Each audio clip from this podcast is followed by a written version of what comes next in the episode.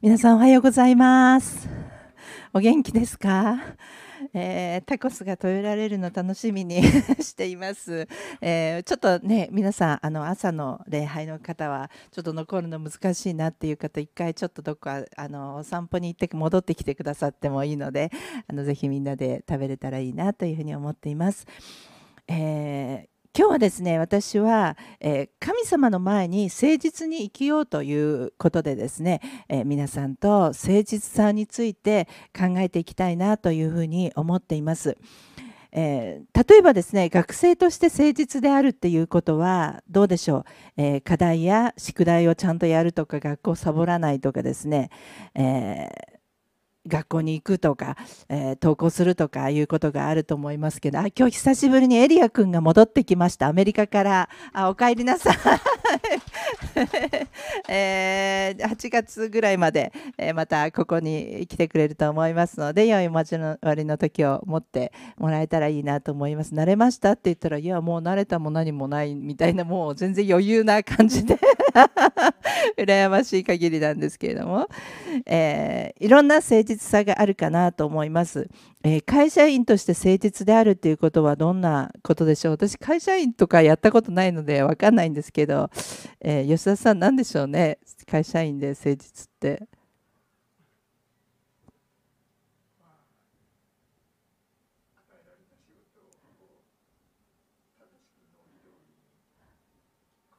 はい、与えられた仕事を正しく納期通りに行うことです。はい、素晴らしいですね。はい、あそういうことなんですね。は私はなあのなんかちょっと考えて、まあ、なんか上司の命令に従うことかなとかあのまあ、会社の利益に貢献することかなとかいろいろ想像したりとかしていたんですけれども、まあ、それぞれにあの誠実さっていうものがあるかなというふうに思います。で神様の前に誠実であるっていうことは、えー、どういうことでしょうか？えなんで誠実に生きる必要があるのでしょうか？皆さんで考えたいと思います。私はですね最近あのキリスト教教育の講義を、え受けるチャンスがありました。あのこのアッセンブリーズ・オブ・ゴッド教団にはですね、まあ、大体220人ぐらいの女性の教職がいるんですけれども、えー、私はその女性活躍推進室というところにこう任命されておりまして、えー、その女性活躍推進室でですねそのオンラインのセミナーを開催したわけです。でそのオンラインのセミナーの内容がですねキリスト教教育っていうことについてのセミナーにしたんですね。西宮にあります、えー、張義恵先生っていう先生あの教会牧会しておられる韓国からのあの先生なんですけれどもこの先生が韓国の大学でキリスト教教育を学んできてですね、まあ、大学院で、えーえー、胎児の教育っていうのを研究されてですねあそれ私胎児の教育って面白いなっていうふうにすごく思ったんですけれどもあのそのことについてお話をしてくださいました。で、えーこの世の中ではですね妊娠8週目から胎児っていうふうに呼ぶそうなんですね。でも聖書の中では私たちが生まれる前から神様は私たちを知っている。母の胎の中にいる時に神様が形作られたというふうに書いてあるわけですね、えー、私は本当にですねこの生まれる前から私たちを愛し私たちを注目し私たちを導いてくださっている計画してくださっているそのような方の前で誠実に生きるっていうことが本当に大切なことなんだなっていうことをその時に思ったんですね。第1番目は生まれる前から愛されている私たちは神様の前に誠実に生きる必要があるというふうにに言えるのではないかなというふうに思います。聖書の箇所をお読みしたいと思います。エレミア書の1章5節からあをお読みしたいと思います。じゃあ皆さんで一緒にお読みしましょう。3はい。私はあなたを体内に形作る前からあなたを知り、あなたが母の体を出る前からあなたを性別し、国々への預言者と定めていた。えー、体内に形作る前からですね、えー、知っている。お母さんから出る前からえー、皆さんのことですよ私たちのことを神様知っておられそして私たちを性別しそして私たちに計画をその人生の中で持っておられるというんです。えー、もう一箇所聖書の箇所を読みましょう。えー、詩編の139編の13節3はいあなたこそ私の内臓を作り母の体の中牛を組み立てられた方です。すいません、えー、あなたこそ私の内臓を作り母の体のうちで私を組み立てられた方です。えー、お母さんのお腹の中のことはですね私たちは全然見えないわけですね。まあエコーすればあなんとなく顔形は見えてくるわけですけれども、えー、でも神様はそのお母さんのお腹の中にいる時から私たちを組み立ててくださった。私たちを知っている。私たちを成長あ私たちを愛しまた私たちを成長させ、えー、愛し合う存在として作られました。そして一人一人にその神様はご計画を持っておられるというんですね。次の画像をちょっと見たいと思います。すいません。ちょっと順番が。はい。えー、胎児は超スピードで成長しているということなんですけれども、まあ、新生児が3キロで生まれて、えー、成人がまあ60キロとしますと、まあ、大体20年から30年の間に、えー、子供は20倍に成長するそうなんですね。でも胎児はですねこの9ヶ月10ヶ月の間に540万倍成長しているというんです。本当にその差がねすっごく大きいなというふうに思いました。ですから胎児の時っていうのはすごく大切で、まあ、もちろん栄養もそうですし、えお母さんたちがあ本当にストレスなくですね過ごすこと、えそのことが本当に大事であるということを、え私は学んだんですね。えー、私たちはですね自分自身を思う時にあのどうして私はこうなんだろうどうしてこんな風に生まれたのかなっもうちょっとここがこうだったらいいのにとかですね。もうちょっとルックスがどうだったらとかですね。あのもうちょっと頭が良かったらどうかなとか。あもう少し健康で生まれたらあるいはどこかの違う国で生まれたらよかったのじゃないか。そんなふうにですね思うことがあるかもしれません、えー、でもですね神様は間違えないんですね。神様は失敗したわけではないんです。皆さん隣の人に言ってください。神様失敗してませんよ。失敗してません。失敗まあ失敗さんの作品ではないわけです。私たちはですね、まあ、神様はあの完全に成功してるんです。そして私たちに計画を持っておられます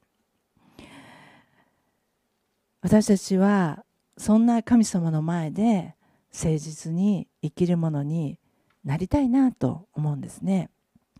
張先生がすごく面白いことをおっしゃったんですね。幼児の時期になったら十一献金を捧げることを教えてくださいと言ったんですね。幼児って何歳からですか？345歳ぐらいまでですか？そんな小さい時に十一献金ってねあの割り算も知らないし あのどうすんのっていうふうに思ったんですけども、えー、お父さんから10個の飴玉をもらった時に、えー、1つをお父さんのお口の中に入れてくださいっておっしゃったんですね。すごく分かりやすくないですか？ね。お父さん飴玉10個ありがとう。じゃあお父さんのお父さんにもこの1個あげますよと言ってですねお口の中に1個飴玉を入れさせてくださいって言ったんです。なんか私ねなんかジーンときたんですねその言葉を聞いた時に。あ。あ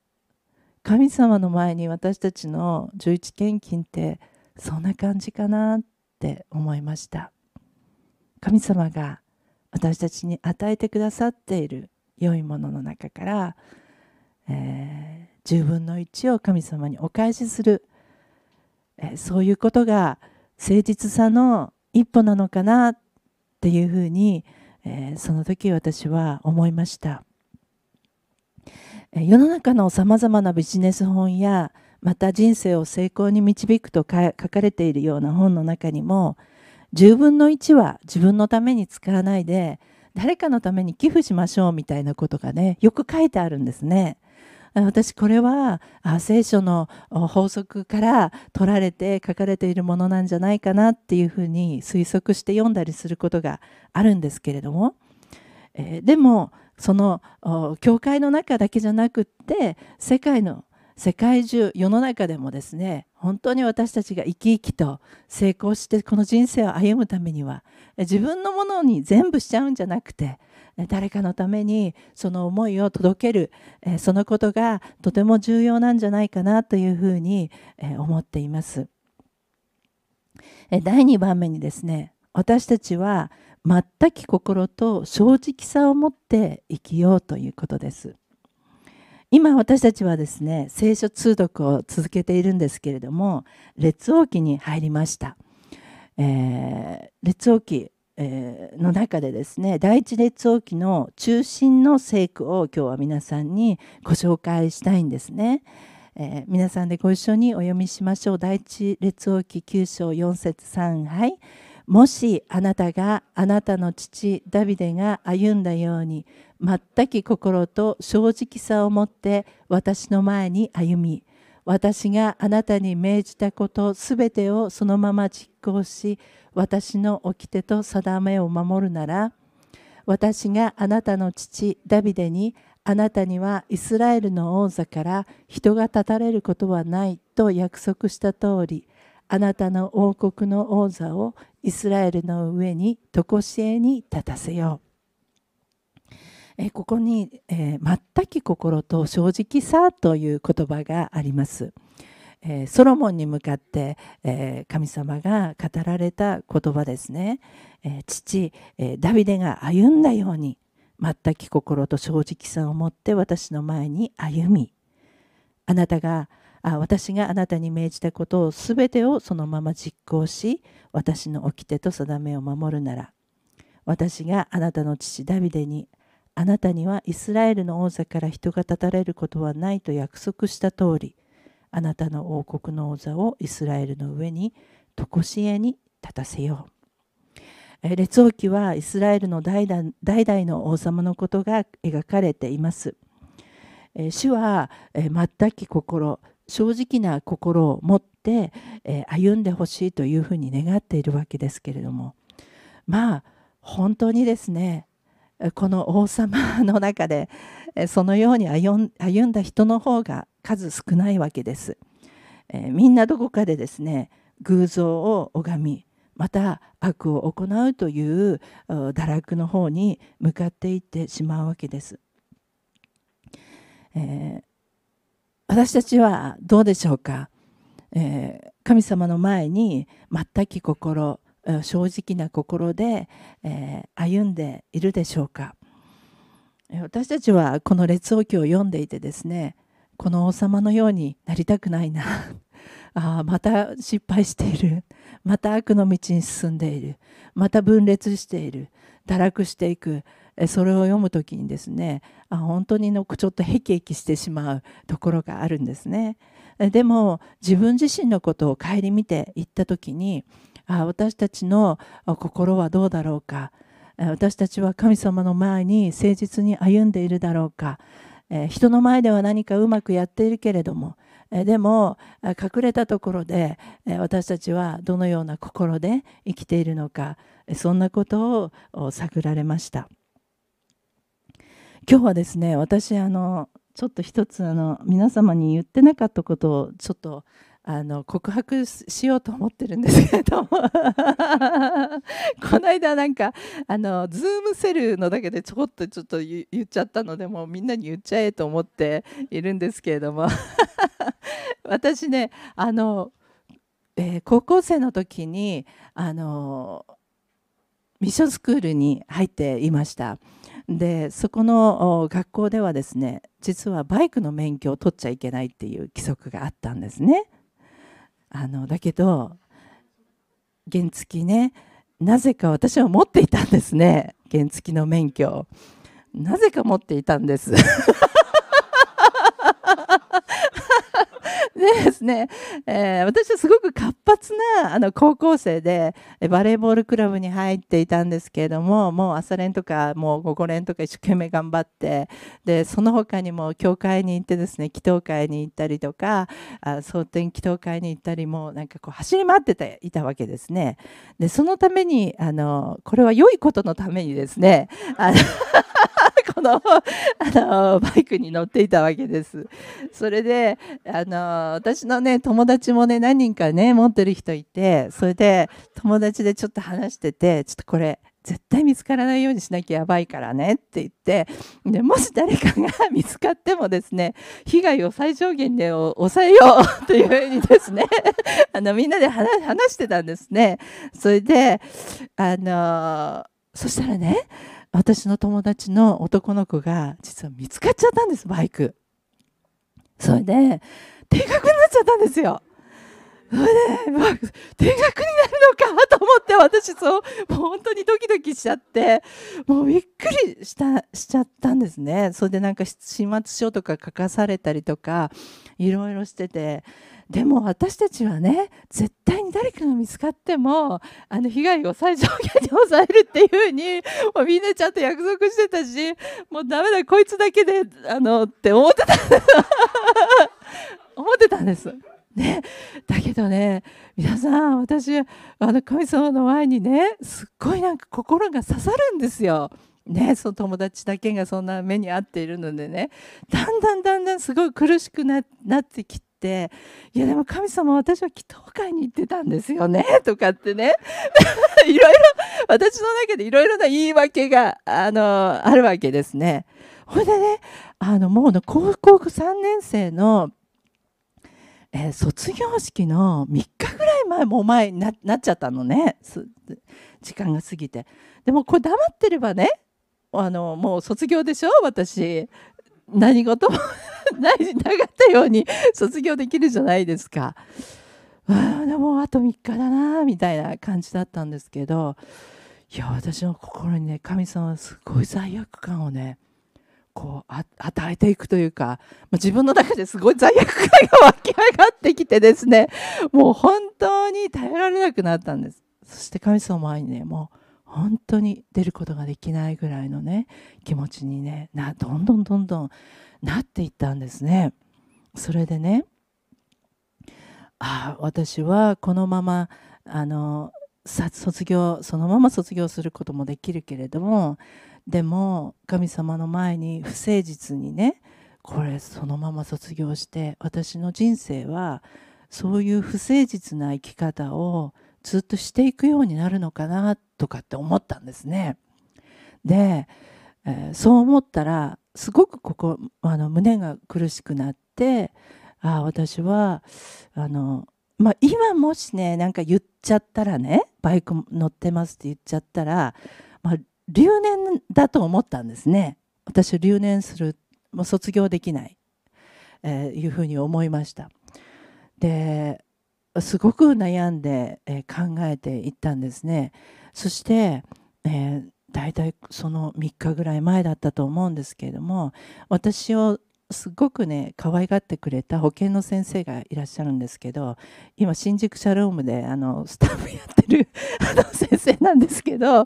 のその先生ね大学卒業してすぐにあの私の学校で保健の先生やってて私は高校3年だからあんま年が離れてないんですねちょっと友達みたいな感じでそれであのピアノ教えてくれたりすごくあの聖書研究会一緒にやったりすごく楽しかった。っていい先生だったんですねで私保健室に行って一番最初にその先生にですね「先生」って言って「私こんなんなんです」って言って「実は」って言って「どうしようどう思う?」って聞いたらね「いやそれはも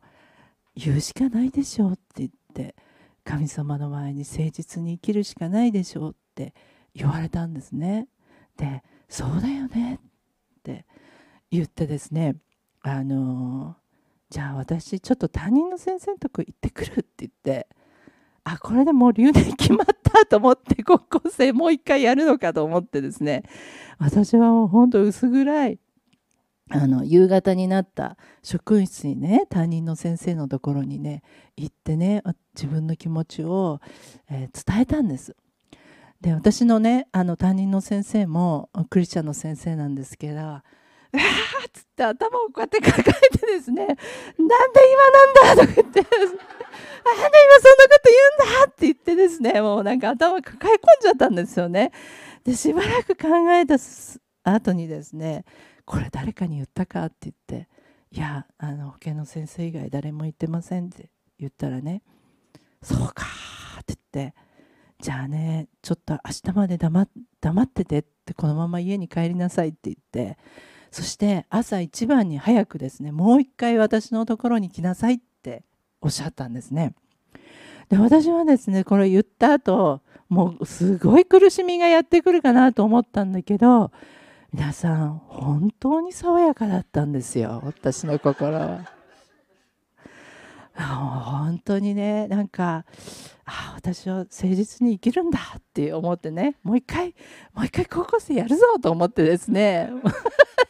で先生はもう悩んでるわけですよ。苦しんで、ね、いるんだけれど、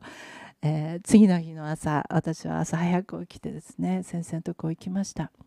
先生がですねあ誰かに言ったか？って言って「いや言ってません」って言ったら「分かった」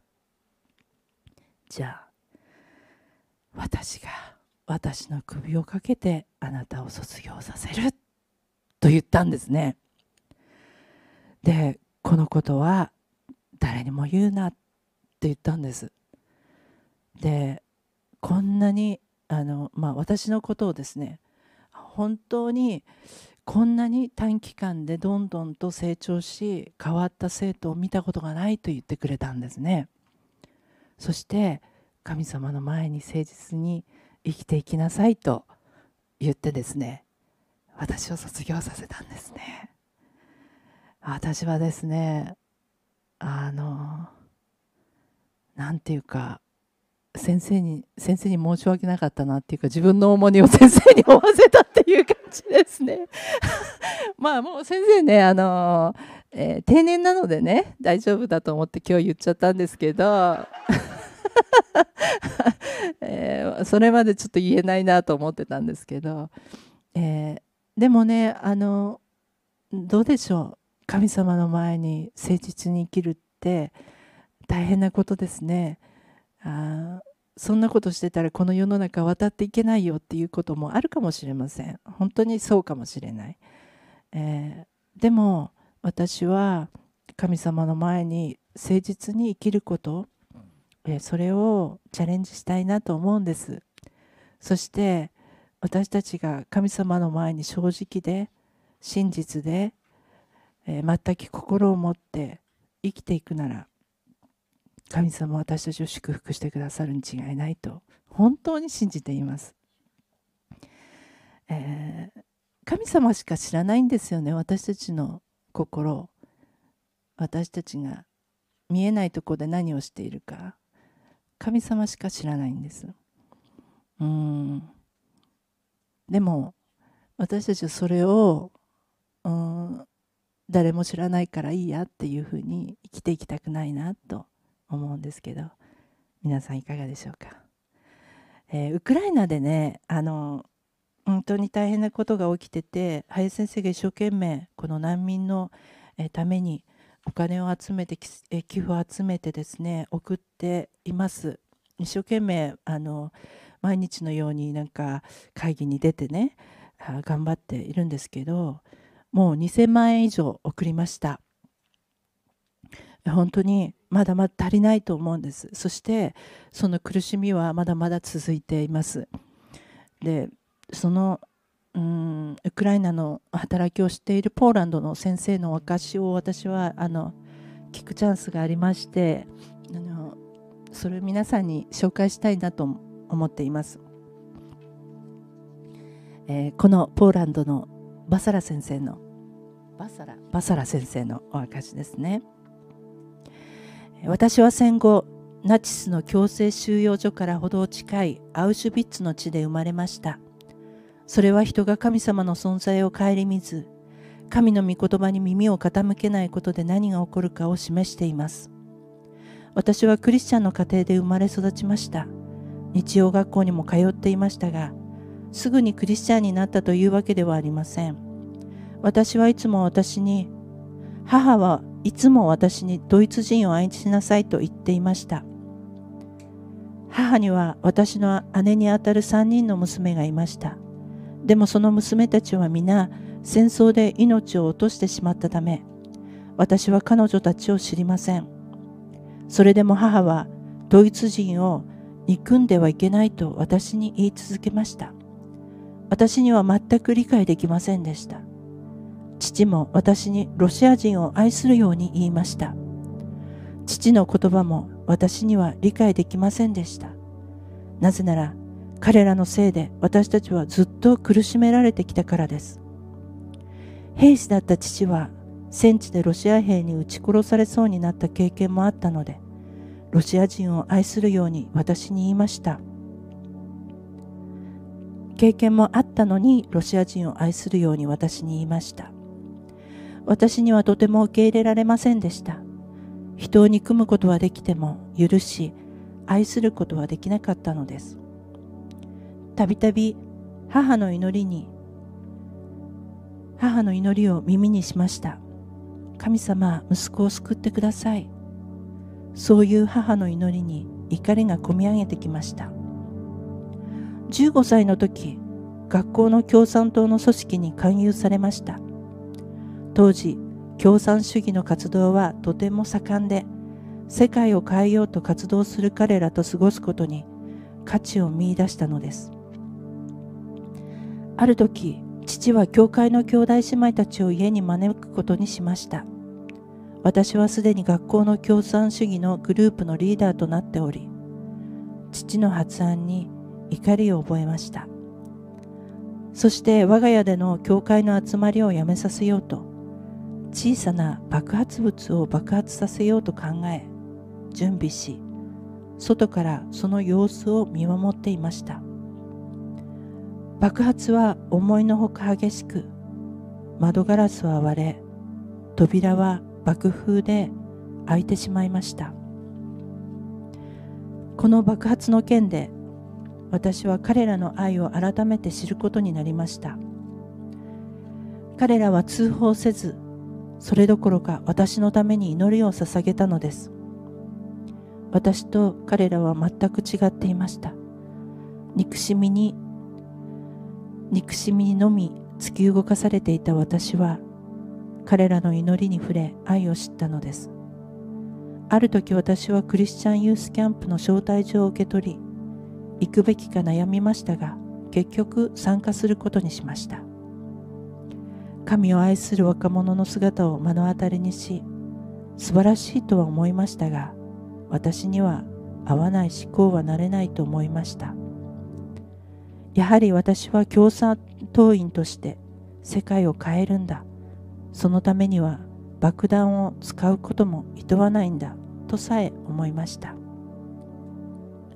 キャンプも中盤に差し掛かる頃信仰を決心する時が持たれました。若い伝道師の証を分かち合いました。その際神様の御言葉を用いてこう語りかけました。人には二つの道があります。一つは滅びに至る道です。もう一つは天国に至る道です。彼は生き生きといろいろな例を挙げて語ってくれました。しかし我が身のこととはやはり思えませんでした。最後に伝道師は若者を呼んでもし先ほどの話で質問や話したいことがあれば私のところに来てくださいと言いました。私はクリスチャンはどうやって勧誘するのか知りたかったので進み出ていきました。その方法で彼を共産党へ勧誘することを考えていました。でも若い伝道師は聖書を開き救いについて語り始めたので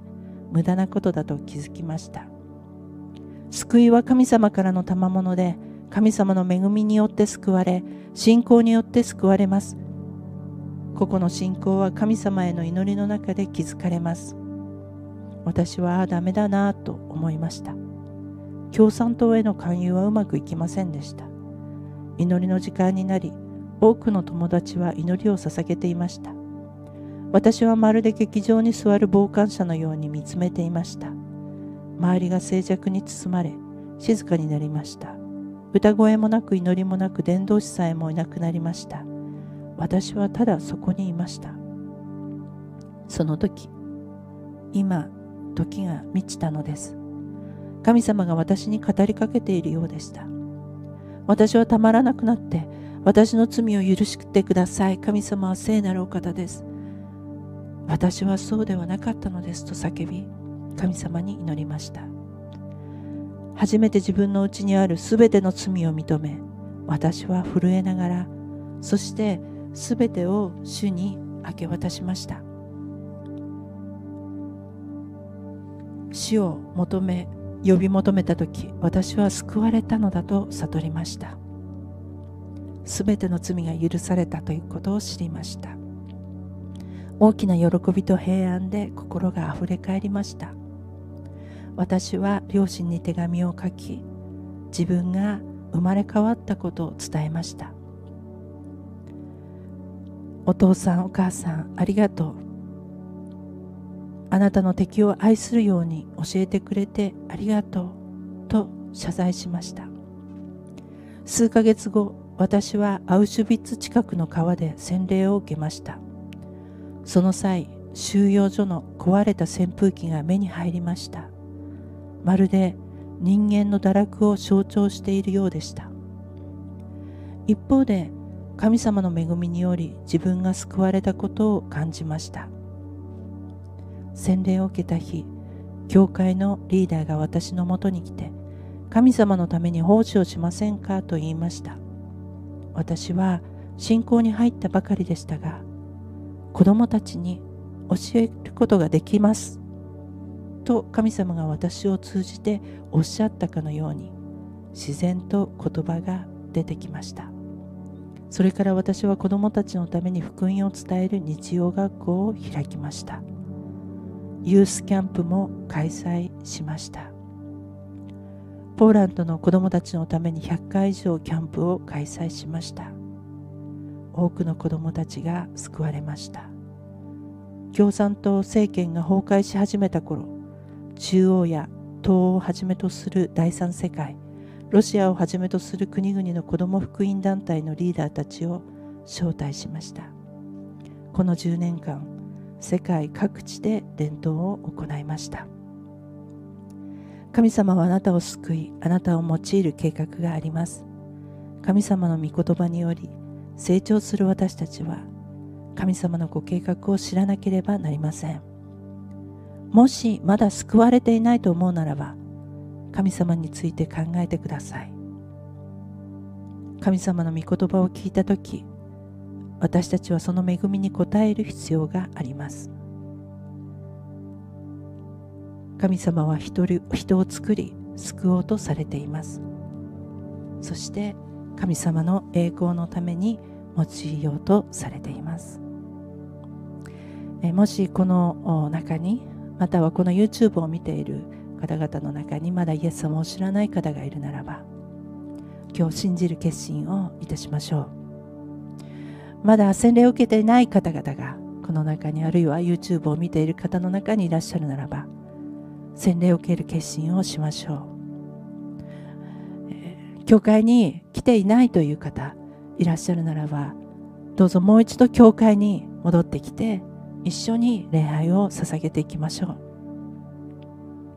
神様の前にお返ししていないものがあるならば私たちは誠実に献金をして神様の前にお返しをいたしましょう。人前ではうまくやっていたけど主の前に誠実でなかったということがあるなら主に示していただき私たちは悔い改めて主の前に正しく歩みたいのです。滅びていく列王記の王のようであってはなりません。母の胎にいる時から神様は私たちを愛し私たちを助け私たちに計画を与えそしてその人生を導こうとしておられるからです。お祈りをいたします。